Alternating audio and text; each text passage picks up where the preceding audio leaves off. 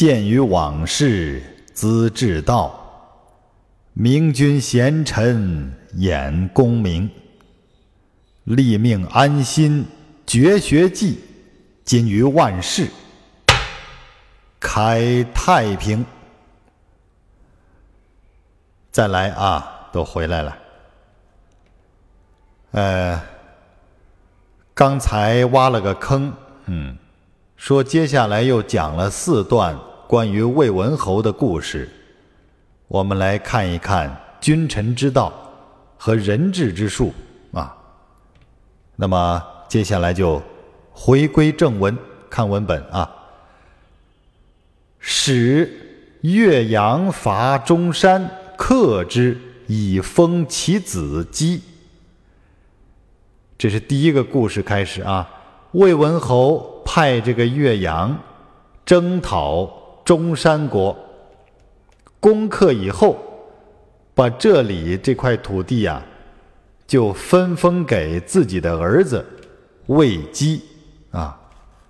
分封建制嘛，分邦建国嘛，封建制度就是这样的啊。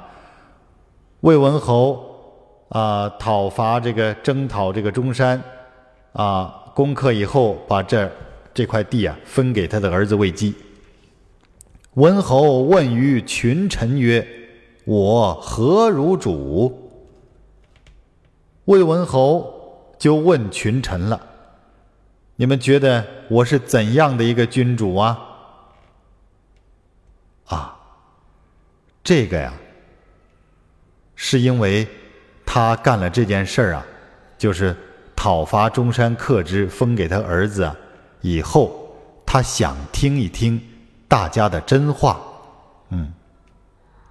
皆曰仁君，大家都说您是仁德之君呐。仁作曰：君得中山，不以封君之弟，而以封君之子，何谓仁君？哎，只有这个一个叫人作的这个大臣说呀：“国君，您得到了中山，不把它封给您的弟弟，却封给了您的儿子，您这算什么仁君呢？你这种行为就不算仁德之君啊！”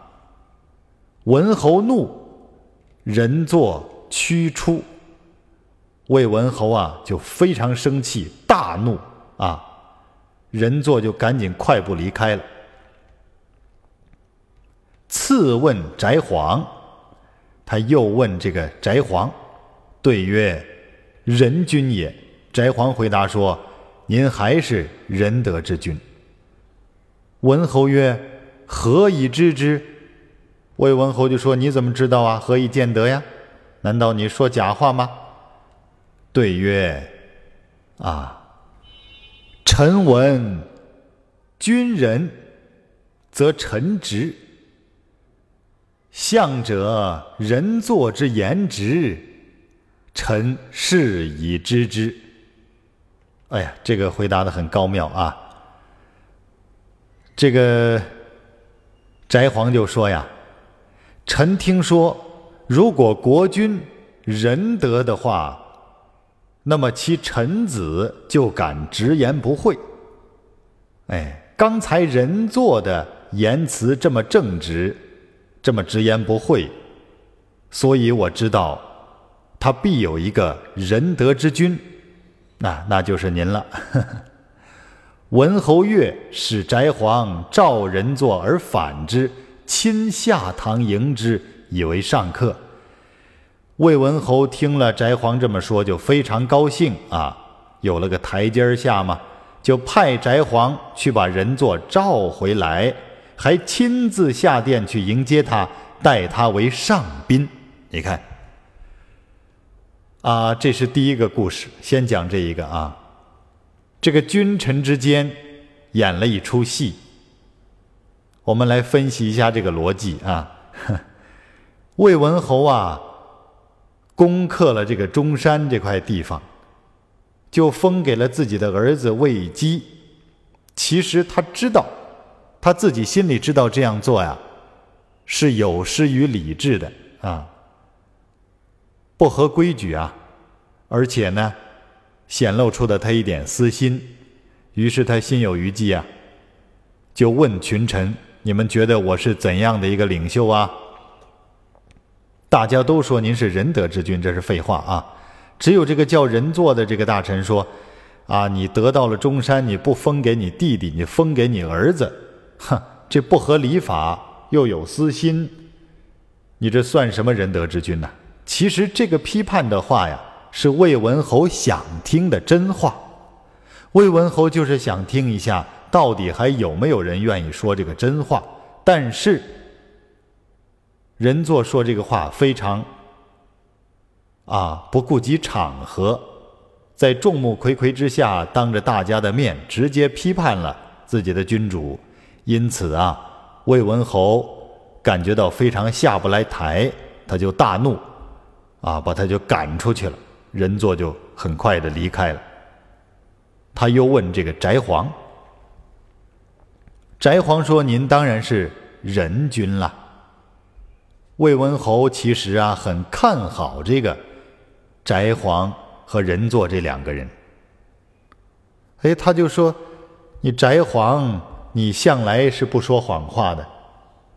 我都这样了，你还说我是仁德之君？难道你在撒谎？你也开始忽悠我了吗？”他就问这个翟皇：“你怎么知道？你何以见得呀？”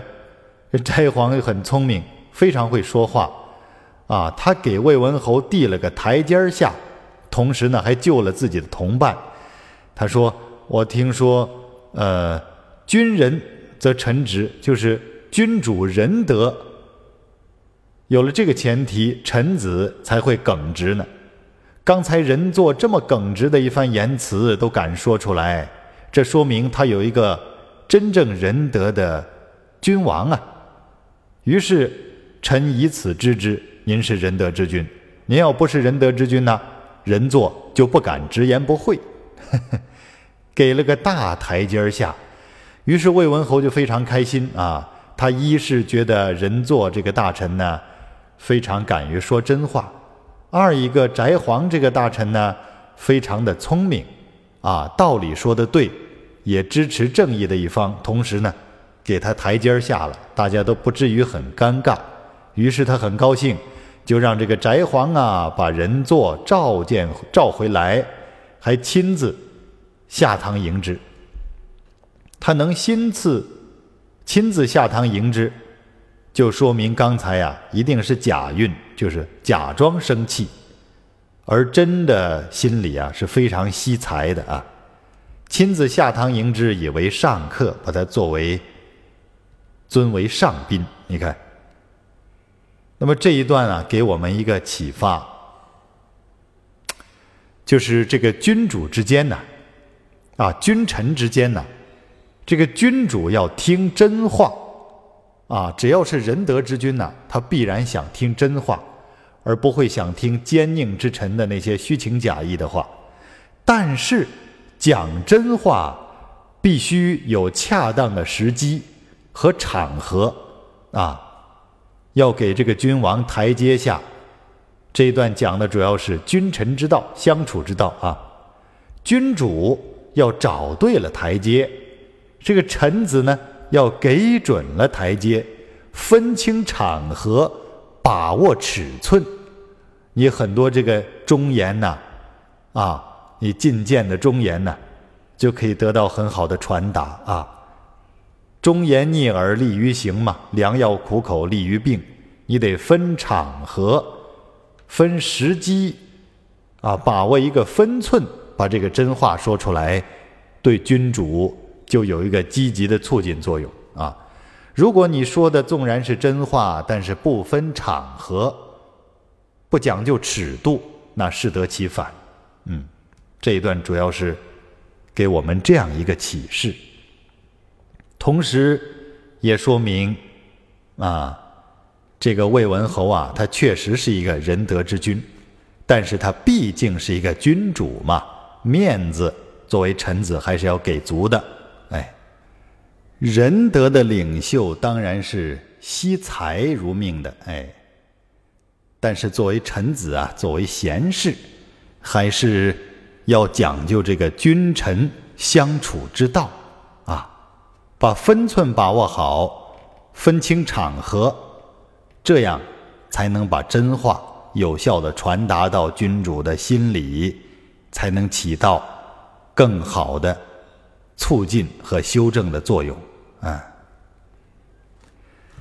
君臣斗智啊，为臣之道，必忠君而护党也。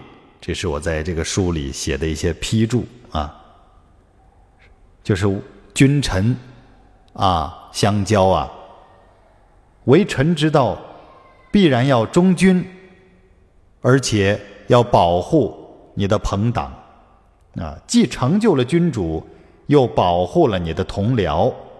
这样，你做事才叫做圆融无碍啊！你万万不可结党篡军，也不可挟军灭党。君主和你的同僚是同等重要的啊！要联合你的同僚辅佐君主，同时呢，在这个君主之下干活呀，还得学会保护你的同僚。这样，你既忠君报国了。同时呢，又通过这个和君主的正确相处，来保护了你的同僚，从而保存了你自己的一个势力啊！这是很聪明的臣子必然会做到的。嗯，为君者要重用此臣啊，就是忠君护党的这种臣子要重用；为臣者。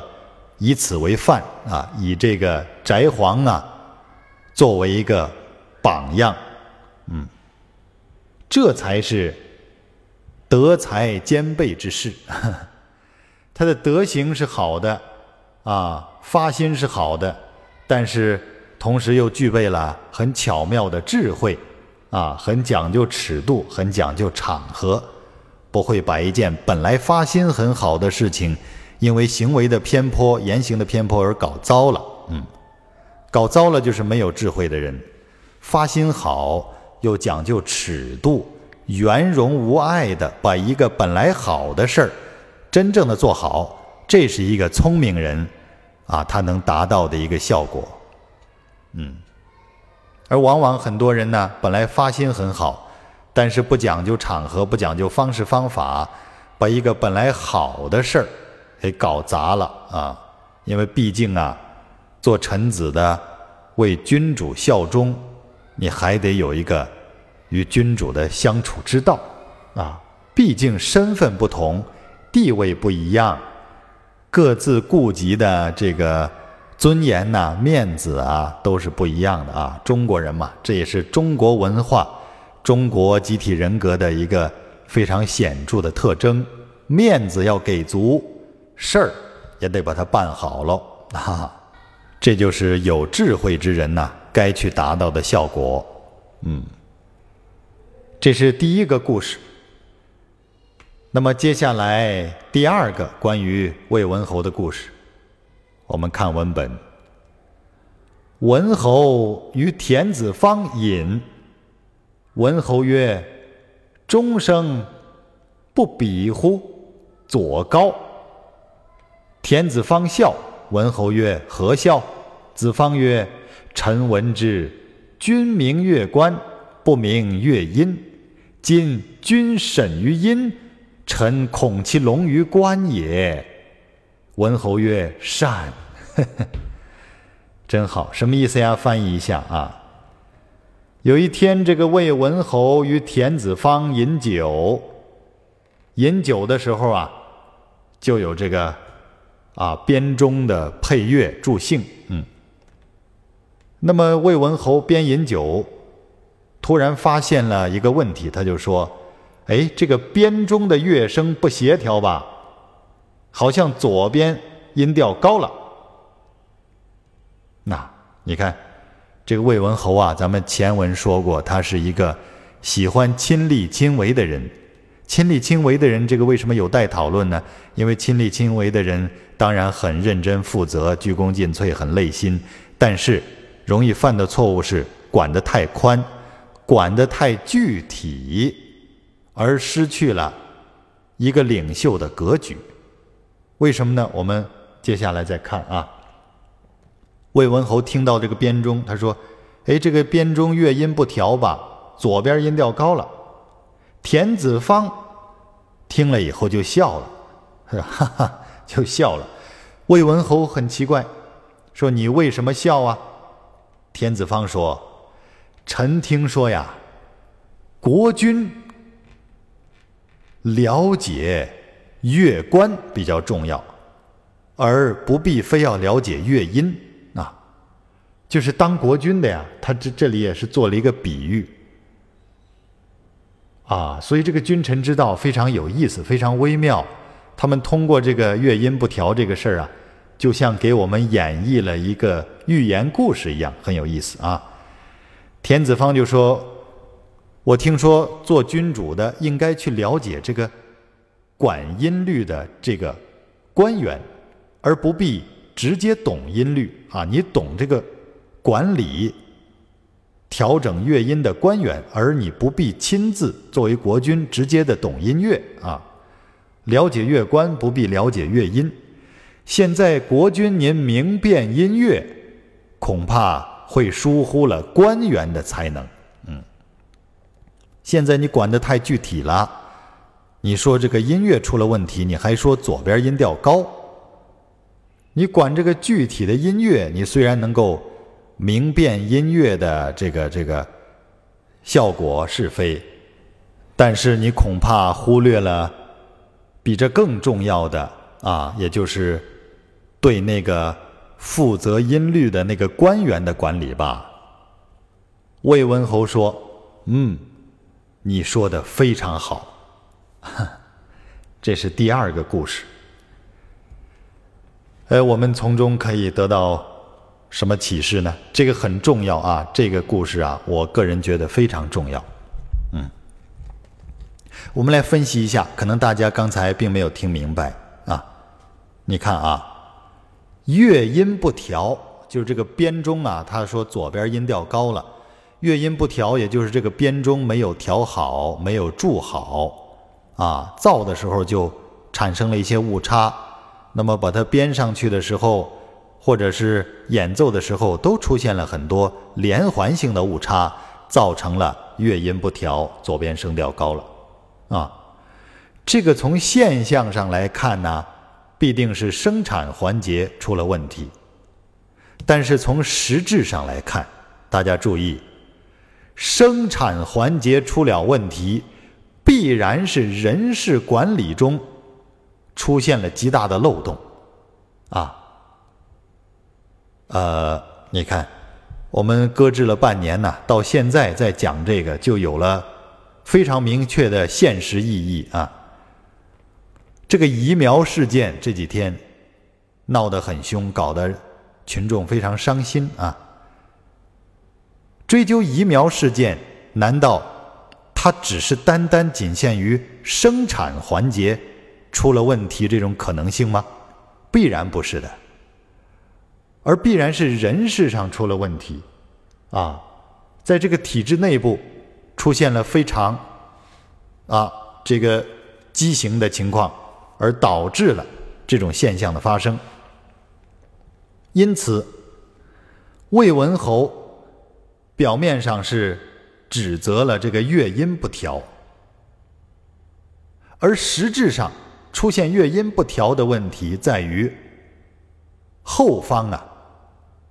他依旧作乱，啊，那么这个这个臣子啊，天子方啊，像魏文侯说的这个意思就是，你只指责表面的乐音这个现象，如果你不防备后台作乱的话，那以后啊解决不了实际的问题的啊，治标不治本，你必然要先暗查人事，才能明了根由。你看看，造成生产环节出问题的那个人事上的漏洞到底是什么？你才能够从根本上治理这个乐音不调的问题啊！大家听懂了吗？嗯，体制内部的漏洞解决了，生产环节才能修复啊！这个很重要。表面的功夫啊，是臣子之事，是这个工匠该做的事情。但是君主，你必须从现象直接看到本质，毫不含糊，必须根除病患，不可就事论事啊。这个臣子做事情，往往是对事不对人。但是君主做事啊，一定要对人不对事。当然这两句话是加引号的啊，对事不对人加个引号。君主做事要对人不对事，加个引号，就是啊提醒这个重点。这才是人治之道啊，当然也是法治之道了。因为以法还是要治人的嘛，以人治人，以法治人。都是在于治人啊，法律是用来约束人的行为的，人治也是用来监督人的行为的。哎，若是无事闲谈的话，则更应引起十足重视。如果你魏文侯谈这个事情是闲得无聊，是无意中谈起的话，那就说明你自己更没有重视这个严重的问题。那就更应该引起十足的重视，彻查到底才对，啊，也就是说，田子方他觉得，如果魏文侯啊有两种可能性，一种是他是在试探他，啊，来让田子方回答这个问题到底出在哪里；另一种可能性是魏文侯他自己并也没有在乎，而只是随口说的，这个乐音不调了。那如果是这样随口说的，就说明他并没有意识到问题的严重性。那更要提醒他，要就此问题彻查到底啊！绝不能仅满足于解决表面的现象，而忽略了本质问题，那样只会被蒙蔽了法眼。表面功夫都是障眼法而已啊！啊，攻心术才是人治之道。这是我在书上的一些批注。哈，好了。那么这节课呢，先讲这两个小故事啊，剩下的两个小故事下次再讲。嗯，我们再来总结一下啊，君臣之道非常微妙，一定要说真话，不说真话就是在耽误你的君主啊。但是这个君主呢，虽然他即便是明德之君、仁德之君，那么你说真话也要讲一个尺度。讲一个方式方法，啊，不要给他没有台阶下，不要给他显得过于没有面子，那你会很危险的啊。好的君主、明君和好的臣子、贤臣，都要有一个相处之道啊。做臣子的既要忠君，又要保护自己的朋党不受牵连侵害，这样。才能保证这个内政的长治久安啊。那么，在这个长治久安之中，没有绝对的纯粹的安定完美啊，其中必然有一些漏洞。那么，这个漏洞所在，并不是你表面上所能看到的那么简单，一定要彻查其人事体制内的根源问题，这样才能治本，从而治标啊。从本质入手，才能把现象给治理好。嗯，这就是这两段为我们啊带来的重要启发啊，我认为非常重要。这是在魏文侯的故事里面的一个重点啊，因此呢，啰里啰嗦掰开了揉碎了讲了这么多啊，仅供大家参考。呃，那么在谈到关于这两段故事的一个隐喻啊，比如说这个乐音不调这个故事啊，这是非常好的一则公案啊。前面《资治通鉴》讲的都是礼啊制度，那么此处谈到了乐，乐就是一个律仪，是吧？礼为制度，乐为律仪，就是总的制度和这些规范。同属根本大事，啊！